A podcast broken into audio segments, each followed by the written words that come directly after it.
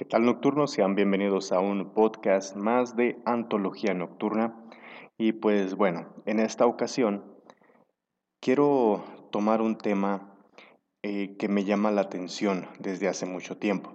¿De qué se trata? Bueno, este tema se llama o se trata de las abducciones alienígenas.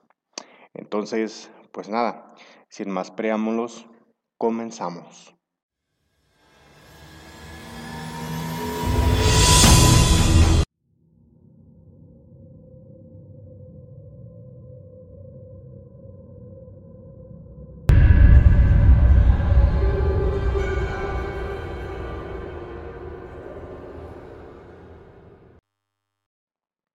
Bueno, desde los años 50, los relatos de abducciones suelen incluir la descripción de una sala muy semejante a la de un laboratorio o a la de un quirófano, en el cual pues, los extraterrestres realizan algún tipo de experimento investigación sobre, en este caso, el individuo o el animal que ha sido secuestrado.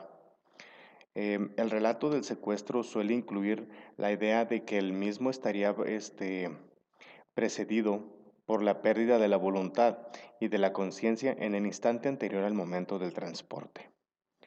Quienes refieren haber sido víctimas de una adopción aseguran que durante el rapto habría padecido un lapso importante de tiempo perdido, es decir, la sensación de haber pasado un tiempo prolongado, pero sin poder recordar casi nada en ese lapso transcurrido. En el interior de la nave a la cual serían conducidos las personas abducidas, por lo general es descrito como una sala redonda eh, con, forma de una cúpula iluminada con una luz difusa que parece salir de las, de las paredes y del suelo. Tras ser este, retornadas las personas de la abducción, algunos comentan tener algunas anomalías en su organismo, tales como la presencia de objetos metálicos dentro del cuerpo. Em, otros puntos que serían en común sería, por ejemplo, las estas pesadillas reiteradas que siempre están soñando una y otra y otra vez acerca de, ese recuerdo. Em, hay cicatrices o marcas en el cuerpo pues, de origen eh, desconocido. Ellos no recuerdan haberse, haberse lesionado, haberse hecho una cicatriz. Em, fobias pues repentinas a ciertos objetos, a ciertos olores, a ciertos ruidos, dando a entender que ya sea que lo, que lo, que lo vieron, lo pudieron eh, oler o, tener un, una cierta presencia en, en, sus papilas gustativas o en el olfato, o a ciertos ruidos como si hubieran escuchado. A veces cuando es, digamos, escuchan un martilleo escuchan un taladro, como cuando, vas con el doctor y que escuchas ese sonidito, ese con el que te limpian los dientes, pues bueno, más o menos similar. Em, hay varias consecuencias. La mayoría de los relatos son muy semejantes entre sí y a su vez son semejantes eh, muy en, muchas representaciones de las películas de ciencia ficción, ya que se lo toman, pues esto, pues literalmente muy a pecho. Eh, por su parte, eh, una persona, Thomas Bullard, realizó un estudio sobre 309 casos de este tipo, mostrando que, que siguen cierto orden en el que destacan varios episodios claves. Bueno, pues el primero, pues en este caso, pues es la captura. Después de ahí vienen a un examen. Em, se dice que también se los llevan de viaje, como una excursión, o excursión, perdón, a otros, a otros mundos. Em, esto que es la, la, después de eso, el regreso y después de eso, pues ya vienen las consecuencias, lo que les estaba comentando, que el fobia a ciertos ruidos, a ciertos sabores, a ciertos olores, al ver ciertas cosas. Este, si bien todos son elementos que no parecen en todos los casos según él y sus propios criterios acerca de lo que considera captura, este examen, este viaje, el regreso y las consecuencias, pues sí hay un 84% de situaciones en las que se cumple pues este orden. Y bueno, ahora vamos a explicar por qué se le llama tiempo perdido y aquí lo voy a explicar.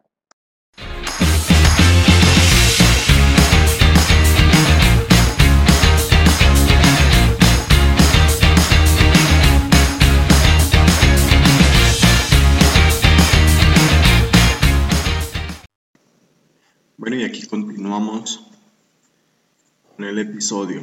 Ahora, ¿de qué vamos a hablar? Este, lo que había dicho del tiempo perdido. Ese tiempo perdido es una característica, es fundamental para quienes alegan haber sido abducidos. Una de estas es la amnesia, saben, esta pérdida de, de memoria en un lapso corto o prolongado. Esta este, esta se popularizó por, por, el, el, escritor neoyorquino Bud Hopkins, autor del, del libro Missing Time o El tiempo perdido en 1981. Este dice que la amnesia casi siempre impide a los protagonistas recordar un meollo del incidente. Por ejemplo, una persona vive una situación extraña de una supuesta abducción o visita extraterrestre a una determinada hora. Más tarde, al mirar su reloj, ve que han pasado varias horas, pero no recuerda bien qué ocurrió en ese lapso. abducidos. Una de estas es la amnesia, saben, esta pérdida de, de memoria en un lapso corto o prolongado. Esta este, esta se popularizó por, por, el, escritor neoyorquino Bud Hopkins, autor del, del libro Missing Time o El tiempo perdido en 1981.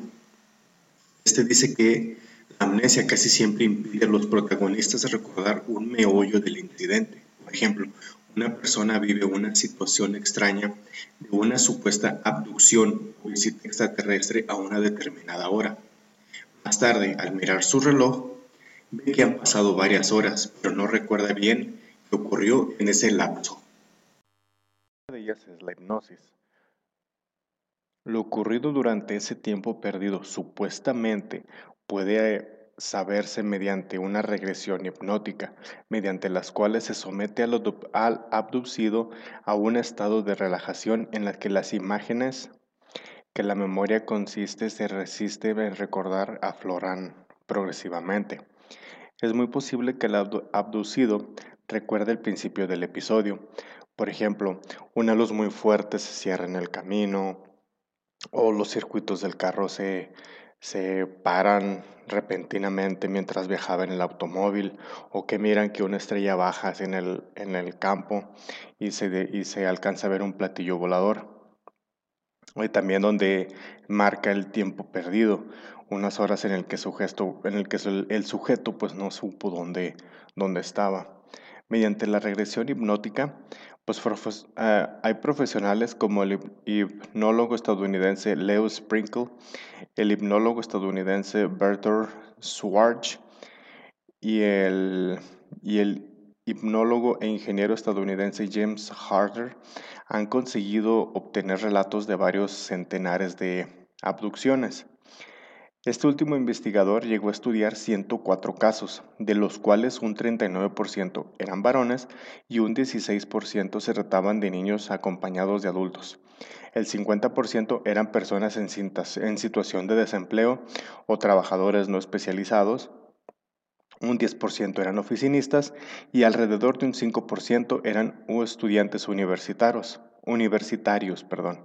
Según el autor, esto implica un nivel ocupacional o, educativo relativamente pues, elevado. La mayoría de los relatos son parecidos entre sí y suelen seguir el patrón de las historias difundidas y puestas de moda previamente por los medios de comunicación. Hasta tal punto que según dice el estudioso británico John Rimmeren, en su obra The Evidence of Alien Abductions o La evidencia de, los, de las abducciones alienígenas de 1984, basándose solamente en relatos bien documentados, ha podido construir un modelo de abducción, según el cual las personas abducidas pertenecientes de ambos sexos, aunque con preponderancia el masculino, son seres sanos, normales y no interesados particularmente por el problema ovni. De ahí también el escritor español Antonio Rivera, en su obra Secuestrado por extraterrestres en 1981, dice, y cito, los sujetos por lo general recuerdan el principio y el final del episodio, pero la parte central del mismo, la más importante, ha sido borrada de su mente. Este borrado ha sido hecho sin duda mediante la hipnosis, se le ha impuesto un bloqueo para que no recuerden unas experiencias que en ocasiones podrían resultar muy traumáticas. El problema es la técnica de regresión hipnótica que no es muy fiable del todo. La hipnosis es un estado en el que el individuo es altamente sugestionable y está demostrando que no es fiable en absoluto a la hora de relatar recuerdos veraces.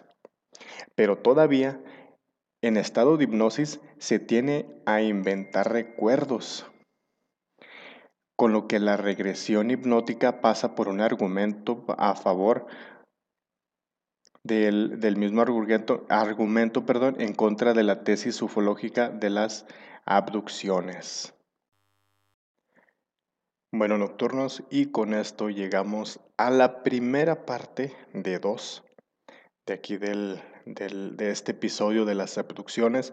En el próximo episodio estaré hablando acerca de dos casos muy particulares de abducciones pues que se hicieron muy famosas. Este, bueno, les recuerdo por favor que nos sigan en TikTok y en Instagram como Antología Nocturna el podcast, al igual que en YouTube. Por ahí en Facebook pues tuvimos un problema, perdimos la página, no sé por qué, pero bueno, le mando un saludo al señor Zuckerberg que se vaya al diablo. Y pues nada, este, hasta aquí dejamos este episodio. Me despido de todos ustedes. Pásenla bien. Hasta luego.